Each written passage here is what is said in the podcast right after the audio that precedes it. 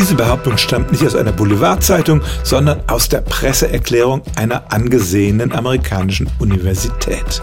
Da sagte ein Wissenschaftler tatsächlich, der Verzehr von Wassermelonen kann im Körper ähnliche Resultate hervorrufen wie Viagra-Pillen. Der Zauberstoff, der in Wassermelonen steckt, nennt sich Citrullin, hat nichts mit Zitronen zu tun und der führt über verschiedene Abbauprodukte dazu, dass sich die Blutgefäße erweitern.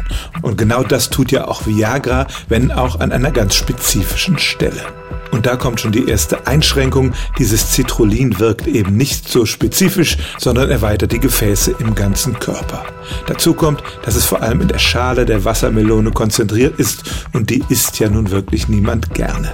Andere Forscher sagen, man müsste mindestens ein Volumen von anderthalb Litern Wassermelone zu sich nehmen, um überhaupt diesen chemischen Zyklus in Gang zu setzen.